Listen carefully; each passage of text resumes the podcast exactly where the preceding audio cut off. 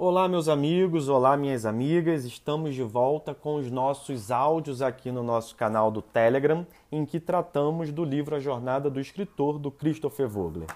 Como eu havia dito, hoje nós faremos a nossa quarta parte dentro do arquétipo do herói e terminaremos hoje esse arquétipo. No nosso próximo áudio, que será amanhã, entraremos no arquétipo do mentor como vocês sabem, a minha ideia aqui é que nós tenhamos dois áudios por semana. Como a semana estava bastante corrida, foi bastante atribulada, eu só consegui gravar esse áudio agora. Só consegui tempo agora. Mas amanhã eu volto e aí nós teremos, ao final da semana, dois áudios. Perfeito?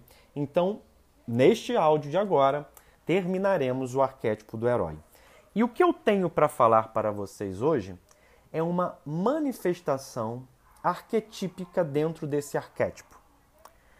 Existem duas acepções diferentes em relação ao termo anti-herói. Duas acepções distintas. Que acepções são essas? Na linguagem mais comum, em geral, tradicionalmente, as pessoas usam a palavra anti-herói no sentido de inimigo do herói, de oponente do herói. Por exemplo, imaginem que nós estamos lendo um romance ou assistindo um filme de faroeste. Por exemplo, um, um filme do Sérgio Leone ou um livro do ou um filme do Clint Eastwood. Imagine, faroeste.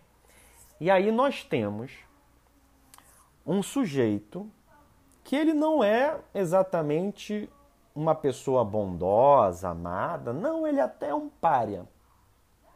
Mas, nessa mesma cidade em que ele vive, chega um bandido terrível, péssimo, que mata as pessoas, que rouba, que estupra. E esse sujeito maligno chega com um bando, justamente para saquear a cidade, para tocar o terror. Aquele primeiro não é um herói perfeito. É cheio de problemas, é alcoólatra, né? Faz uns trabalhos, digamos, de índole duvidosa, mas ele é o melhor pistoleiro da cidade. E é ele quem vai conseguir matar esse bandido demoníaco. Então vejam, nessa estrutura aqui, nós temos um herói e o anti-herói, em sentido comum, em sentido vulgar. Nós temos o protagonista e o antagonista. Nós temos o herói e seu oponente. Então, vulgarmente, o conceito de anti-herói é aplicado dessa maneira. Né? Vulgarmente, quando se usa a palavra anti-herói, é justamente para fazer menção para fazer referência ao antagonista da história, que geralmente é derrotado pelo protagonista, correto? No entanto, nós vamos trabalhar aqui com uma outra acepção, com uma segunda acepção em relação ao que seja o anti-herói. Nessa segunda acepção, que é a acepção que é o conceito que o Christopher Vogler usa no livro, nós não estamos mais usando a palavra anti-herói no sentido de antagonista ou oponente. Não. Como anti-herói, o Christopher Vogler entende uma complexidade dentro do arquétipo do herói. Por quê? Porque o arquétipo do herói pode ser combinado com outros arquétipos ou, ainda, com qualidades que não parecem ser do herói e que não são tradicionalmente, de fato, do arquétipo de herói. Tradicionalmente, o que é um herói? É aquele sujeito bom, valoroso, vigoroso, forte, salvador, leal, honesto. Tudo isso, tradicionalmente. Porém, vocês já sabem que nós podemos ter um sujeito, um personagem, que representa o herói, que representa, que manifesta o arquétipo do herói em determinada história, mas que é um sujeito cheio de falhas. Certo? E a depender de como essas falhas são construídas, nós teremos um anti-herói. Nessa segunda acepção, o anti-herói não deixa de ser um herói. Veja. Então, vulgarmente, anti-herói é o oponente, ok? É o vilão, é o inimigo, é o antagonista. Vulgarmente, portanto, comumente, o anti-herói é uma espécie específica de arquétipo. É o arquétipo do vilão, é o arquétipo do inimigo, é o arquétipo do oponente. Ok. Agora, esqueçam essa ideia. Esqueçam essa ideia. Podemos trabalhar o arquétipo do anti-herói isoladamente, como inimigo, como oponente, como vilão. Mas esqueçam essa ideia. O que nós aqui estamos falando e é disso que o Christopher Vogler fala, é do anti-herói dentro do arquétipo do herói. E o que, que vem a ser esse anti-herói dentro do arquétipo do herói? Ou seja, é um herói que tem defeitos, tortuosidades, que tem qualidades que são fora do cânone tradicional, da axiologia tradicional, ou seja, do sistema tradicional de um herói que, via de regra, é positivo. Né? Então, nesse sentido, o anti-herói já não se confunde com o oposto do herói.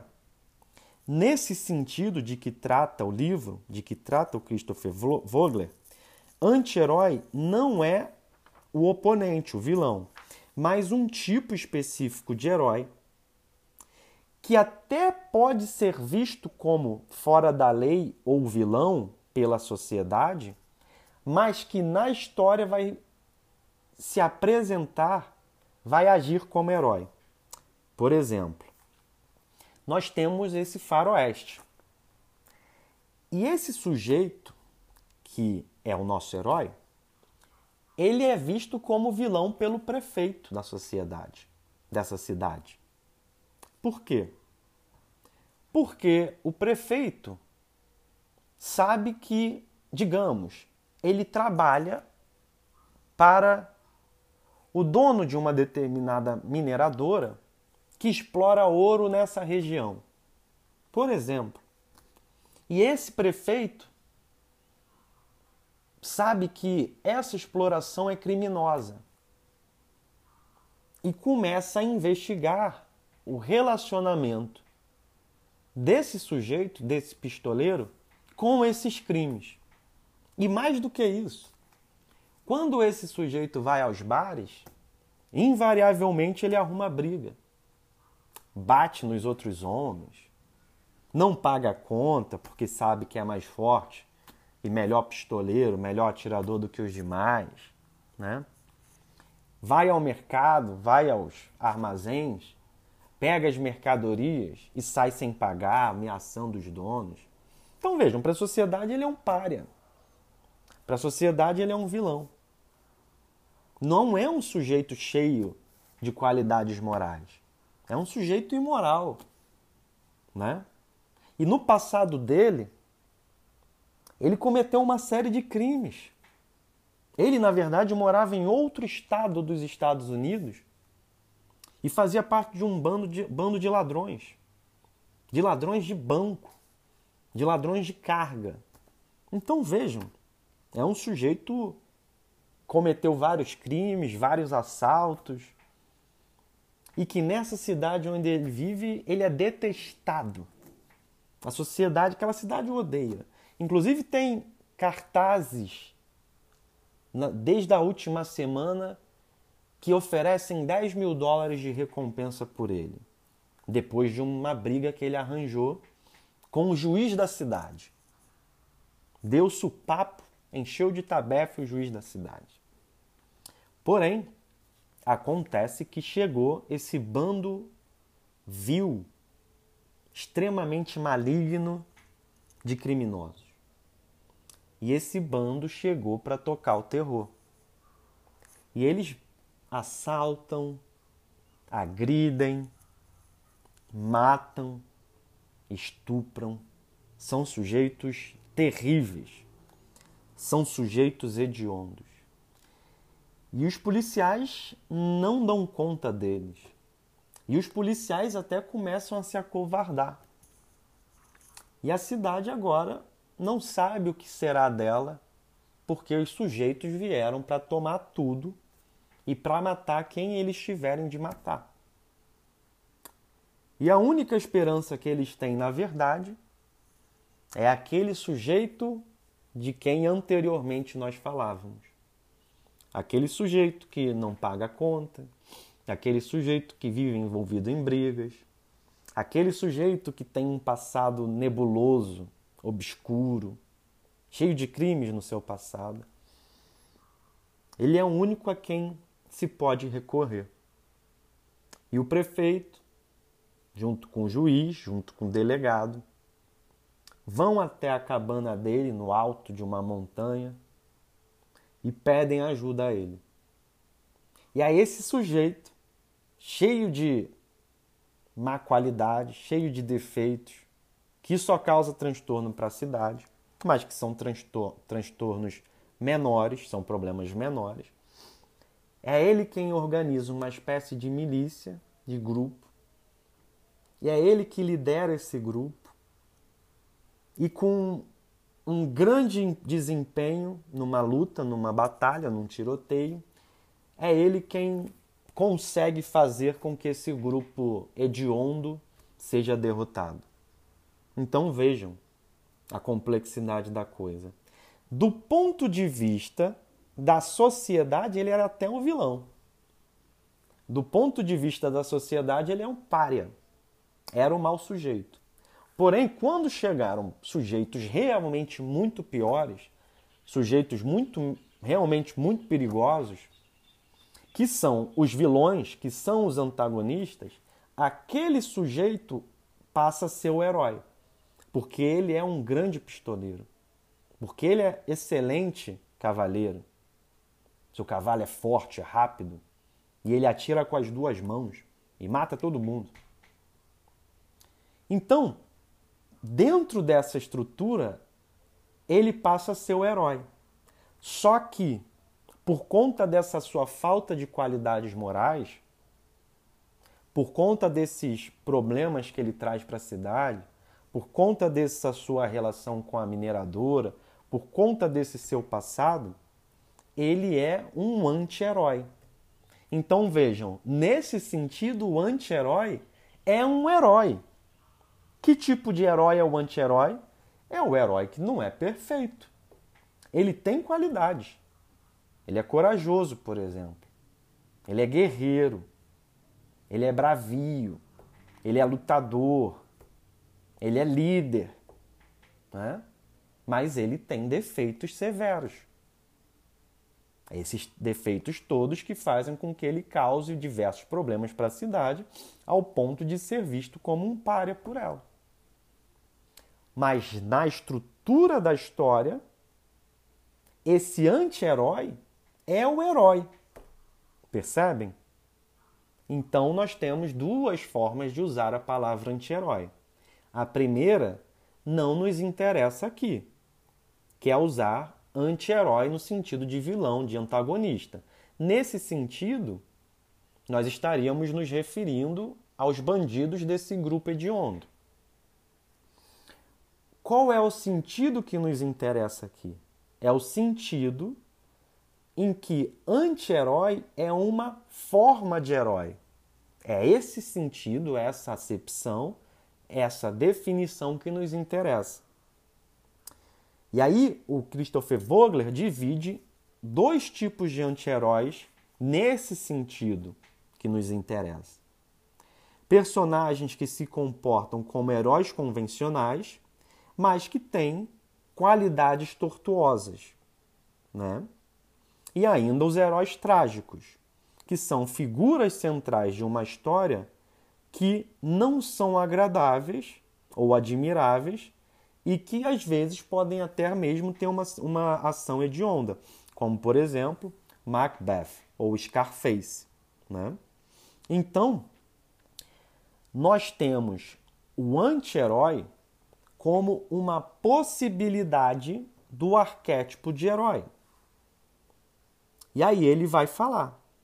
O anti-herói tortuoso pode ser um cavaleiro heróico em armadura manchada, um solitário que rejeitou a sociedade ou foi rejeitado por ela. Esses personagens, esses anti-heróis tortuosos, podem vencer no fim e conquistar a simpatia total do público em todos os momentos, mas ser excluídos aos olhos da sociedade, como Robin Hood, como os heróis piratas ou bandidos, e assim por diante. Então, nós temos aqui justamente personagens que são rebeldes, que desprezam a sociedade ou que são desprezados pela sociedade, mas que, na estrutura da história, funcionam como heróis. E nós temos o segundo tipo de anti-herói, que se aproxima dessa ideia de herói trágico. É um herói fracassado. É um herói que nunca superou seus demônios internos, sendo humilhado e destruídos por eles.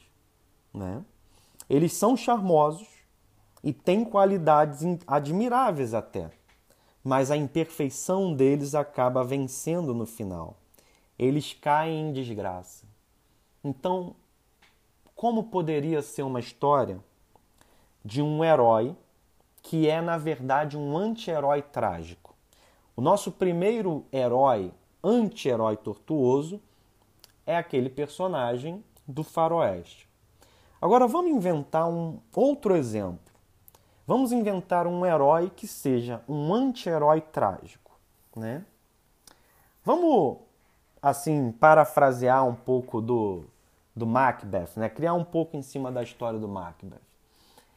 Vamos imaginar que o sujeito, nós temos um sujeito, filho de uma família riquíssima. E o pai desse sujeito um homem muito, muito rico morre. E passado pouco tempo, poucos meses, esse herdeiro, o filho, descobre que o tio é que na verdade foi o responsável pela morte do pai. Descobre que na verdade o tio envenenou o pai. E pior, ele descobre que a sua mãe está se relacionando com esse tio, com o irmão do seu pai, e que eles vão se casar. Né? E portanto, esse tio não só é o assassino do pai, como vai gozar dos bens do pai, da riqueza do pai, e vai se casar com a ex-esposa do pai, sua mãe. Veja, e aí esse sujeito, o filho do assassinado, o herdeiro, ele sente uma enorme vontade de matar esse homem e se prepara para matar esse tio e até se esconde nos aposentos desse tio. Mas quando o tio chega nessa noite em que seria assassinado, o tio ajoelha-se diante da cruz e começa a rezar fervorosamente, pedindo a Deus perdão pelos seus atos hediondos. E aí o herdeiro que iria matá-lo, sente uma espécie de compaixão e se arrepende dessa ideia de matá-lo. E a vida prossegue, o tio casa-se com sua mãe e ele não tem provas, na realidade, de que para que mostre para sua mãe claramente que aquele homem é o assassino do pai, embora intimamente ele tenha certeza. E essa situação o corrói, vai amargurando-o, e ele vai se deprimindo, se entristecendo, de uma maneira tão cruel, tão ácida por dentro, que no fim, já quase enlouquecido, com uma depressão imensa, ele falece. Aqui nós já temos um anti-herói trágico. Ele tinha várias qualidades. Várias qualidades. Era um sujeito interessante, inteligente, que queria dar um, uma boa finalidade àquele dinheiro que herdou do pai, queria investir em empresas, gerar emprego, queria doar uma parte para os mais pobres, mas vê todos os seus desejos destruídos pela figura do seu tio. E aquilo então o entristece a tal ponto que o leva à morte. E aí, ao final, o que nós temos? Ele é um herói, mas é um herói trágico.